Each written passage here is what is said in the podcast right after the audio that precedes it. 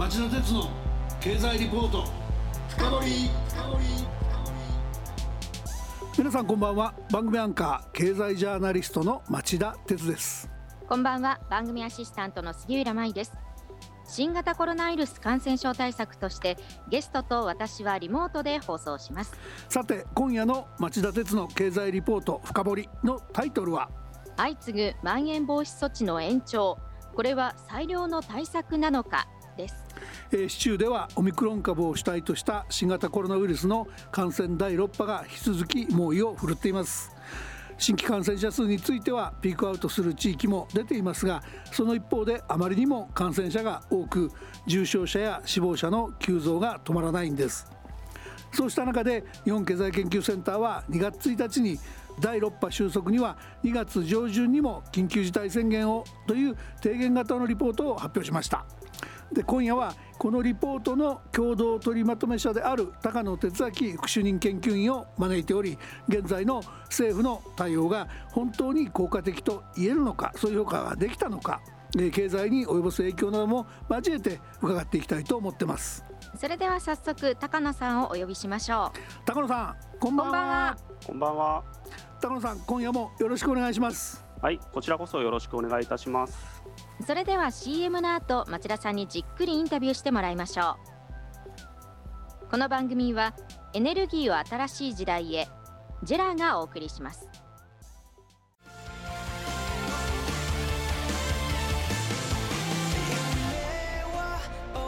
本気で夢を追いかけるとき新しい一歩を踏み出すとき大切なものを守りたいとき誰も見たことがないものを作り出す時。自分の限界に挑む時。絶対できないと思って始める人はいない。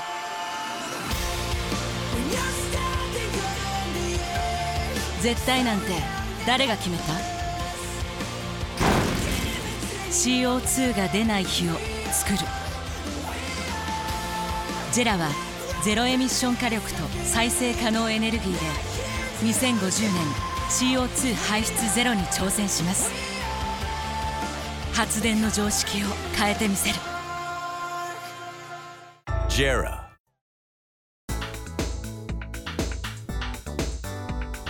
町田鉄の経済リポート深掘それではまず高野さんのプロフィールをご紹介します高野さんは2013年に慶應義塾大学大学院経済学研究科を修了され経済学修士になり同年日本経済研究センター研究本部に就職。翌年研究員に。2018年に副主任研究員に就かれました。また2020年にはユニバーシティカレッジロンドンで経済学修士号を取得されています。はい杉浦さんありがとう。それでは早速伺いましょう。えー、リポート公表時に比べて感染増加の速度は落ちてるんですが、えー、まん延防止等重点措置の寄与度は一体どれぐらいあったんでしょうか。他にも感染速度が下がる原因があったと考えておられますか？はい、えー、現在の感染状況を整理すると東京都では先週新規感染者数がピークアウトし全国レベルでも今週ピークアウトしていることが伺えます。感染者数の減少の要因については人流が減少したことによる効果が大きいと見ています。我々は特にコロナ感染と関連が深いと言われている飲食店などへの人流をチェックしているのですが1月中旬以降コロナ前と比べて2割近く人流が低下しています。ワクチンの3本目の接種も進んではいますが3本目の接種が完了したのは国民のまだ1割程度にとどまっており現状のコロナ感染抑制効果は小さいと考えています。なるほど。まん延防止等重点措置が感染抑制に効いていることはこれは間違いないと思うんですけれどもじゃあどれくらい寄与しているかについては実はよくわからないというのが正直なところです。まん延防止等重点措置によって営業時間が縮小されたりお酒の提供がなくなったため飲食店に行く人が減ったのか感染が拡大していることで自主的に飲みに行くのを控えているのかまではわからないからですただし一つ言えるのは昨年4月や7月の緊急事態宣言の発出時以上に人流が低下していることです。2月1日に提言レポートをまとめた際はまん延防止等重点措置でここまで人流が低下するとは想定していなかったのでコロナ感染が収まらず早晩緊急事態宣言の発出に追い込まれると予想していましたがまん延防止等重点措置に加えて人々の自主的な行動変容が感染抑制に効いているのだと考えています。なるほど。自主的な行動変容大きそうですね。今のような状況が続くとするとですね第6波の収束はいつ頃になると予測されてますか？またあまり感染が減らず高止まりしちゃう恐れっていうのはないんでしょうか？はい。ワクチンの3回目接種による感染予防効果が十分にあり人流が現状並みの低い状態で推移するという前提のもとでは収束は3月末頃になると予想されていますただし年明けから段階的に低下してきた人流が足元で下げ止まっていることや感染のピークアウトに伴い人流が再び元の水準に戻ってくるという過去の傾向を踏まえると感染が高止まったり収束が後ずれする可能性もあります。高野さんねいつ頃までまん延防止等重点措置を続ける必要があるとご覧になってますか？さらに言えばそのまん延防止等重点措置の延長以外に本来もっと早くから十分な効果が期待できるような他の策はなかったんでしょうか？そもそも今回最初にまん延防止等重点措置を採用し緊急事態宣言の発出を見送ったのは政府の選択肢として正しかったのか？っていうような質問と捉えてもらってもいいと思うんですけども。はい。まず、いつまでまん延防止等重点措置を続ける必要があるかについてですが、えー、東京都などで延長が決まった3月6日が一つの目安と考えています、はい、現在のペースでワクチン接種が進めば3月の頭には高齢者の半数が3回目接種を完了し人口全体では3割弱が接種完了となります。コロナ感染の再生産数えー、1人の感染者が次に平均で何人に移すかが仮に2ある。つまり1人が2人に移すため感染者が倍々で増えていくような状態でも半数がワクチンによって免疫を持っていれば1人が2人に移そうとしてもそのうち1人はすでに免疫があるため結果的に1人が1人に移す。つまり実効的な再生産数は1となります。この実効再生産数が1を切ればおのずと収束に向かっていくのでワクチン接種によっていかにこの状況を作り出せるかが鍵となります。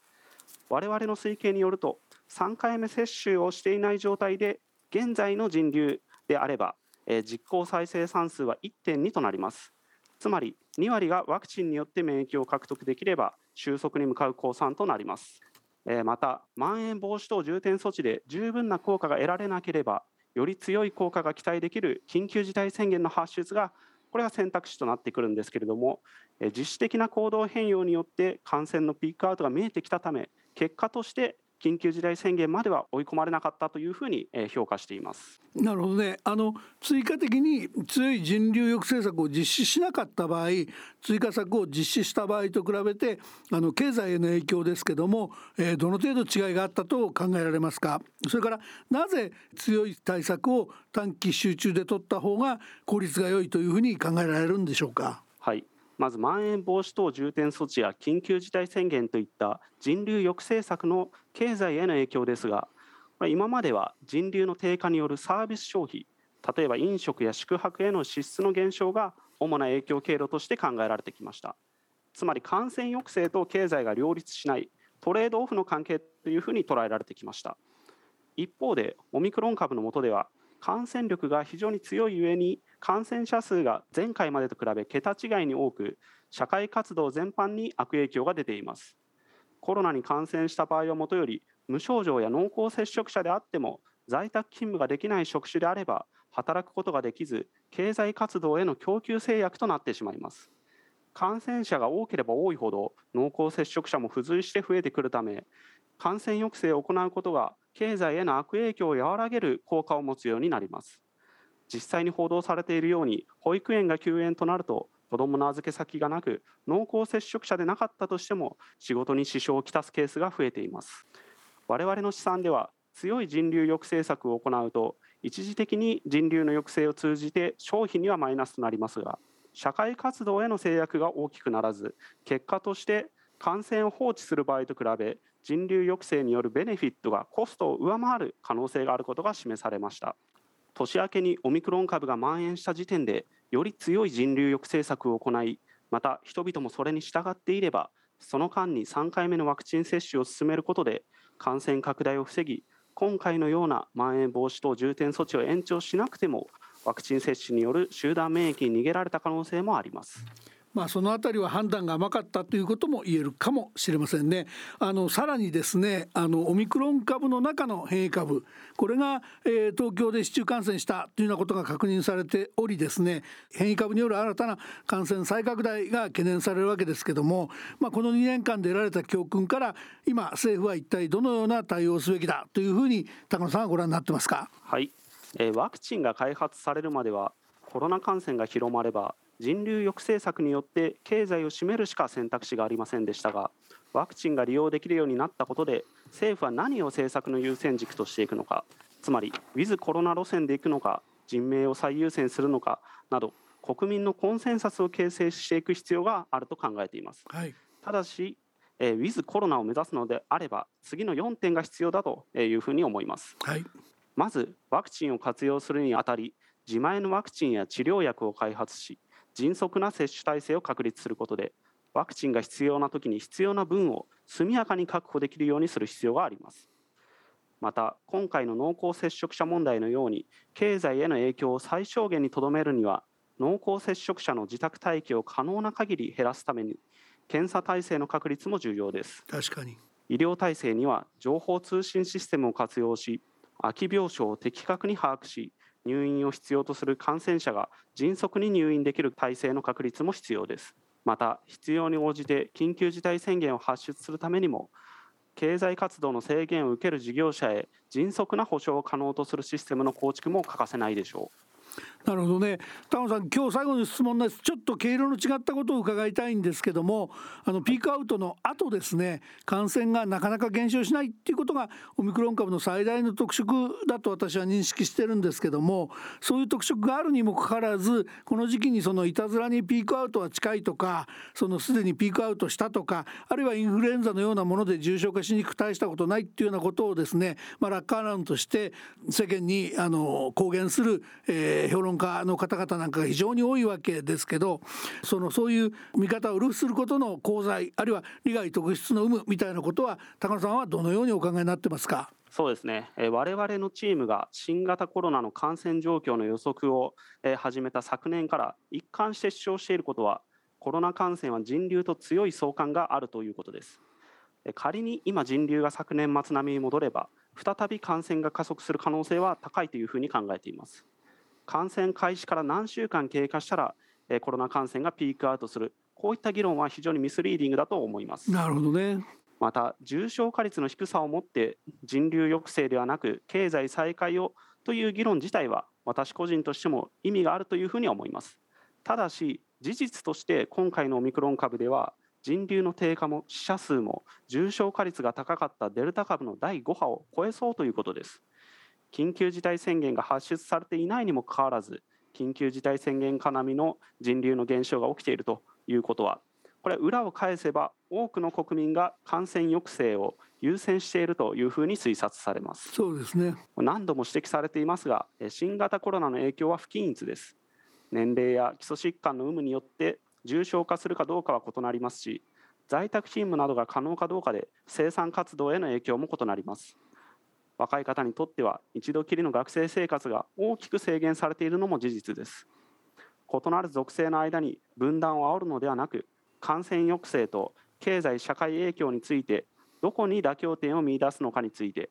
戦略的に議論を進めることが必要ではないでしょうか。あまさにその戦略的な議論が必要だと僕思うんですけどもやっぱりこれ報道に携わるものメディアに携わるものとしてですね私今回その一連のそのもうすぐピークアウト近いんだと。だからもうそんなに心配しなくていいんだみたいな議論が永田町なんかでも随分蔓延してた時期がありましてね。あれを見ていてこれまでの統計的に言えばどれぐらいでピークアウトする可能性っていうのがあるのだっていう議論はしていいと思うんだけども合わせてだからといってそれで油断して今高野さんがおっしゃったような人流が増えちゃうような結果を招くととんでもないことになるんでこれで安心だって飛び出していいっていう議論じゃないんですけどみたいなきちんとそのあの注意すべき点を添えていうことがですねもっと必要なんじゃないかなと。ただもうすぐピークアウトだみたいな騒ぎ方してるのにはちょっとまあ報道に携わるものとしていかがなものかなっていう感じがしてたんですけど田中さんいかがでしょうか？はい、えー、おっしゃる通りあの多くの、えー、国民がですね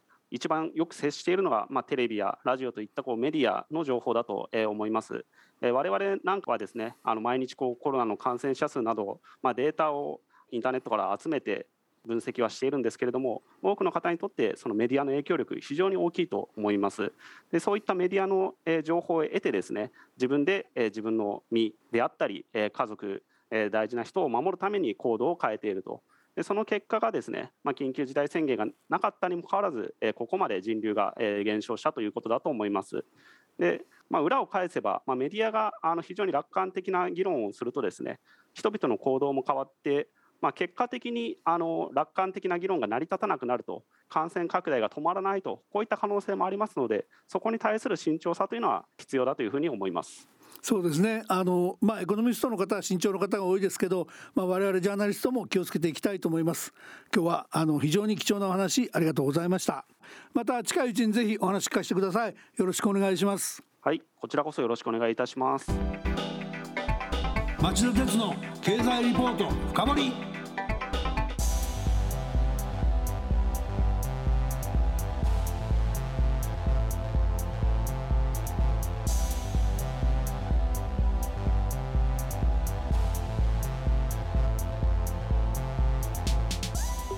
さて杉浦さん高野さんのお話どうでしたか？まあ、今回の第6波というのは私の本当に身近なところでも感染者の方いまして学校が休校になったりですとかの保育園が休園になったりして仕事に行きたいけど行けないっていう家庭の話って本当によく聞くんですね。ですから高野さんのお話を伺ってバラの DX であったり医療もそうですけれども感染症に対応できる社会っていうのをもっとより強く作っていかないといけないんじゃないかなっていうのは改めて感じましたね。そうですね。まあ最近になって杉浦さんの周りでも感染している人がずいぶん増えてるんですか？そうですね。ですからあの学校が休校になったからじゃあ子供を誰が見るんだろうとか保育園行けない間におじいちゃんおばあちゃんに頼んだりとか何度かみんな皆さんやりくりして仕事に行ったりですとかあの本当に感染した時には身近な人に頼って、まあ、外に出られない分周りの近所の方の助けですとか友人に助けを求めて皆さん本当に協力しながらなんとかこの第6波を乗り切ってるんだなっていうのを本当に身近に感じてます。杉浦さんありがとう。リスナーの皆さんはどうお感じになったでしょうか？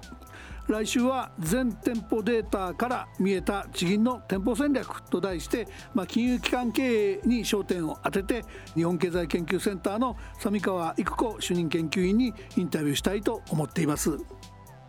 さて町田さんと私杉浦が出演している3つの番組合わせた公式ツイッター町田鉄の深堀三兄弟ツイッターも行ってますので皆さん検索してぜひフォローしてください。それでは来週も金曜夕方4時からの町田鉄の経済ニュースカウントダウンからスタートする3つの番組でお耳にかかりましょう。それでは皆さんまた来週。この番組はエネルギーを新しい時代へジェラがお送りしました。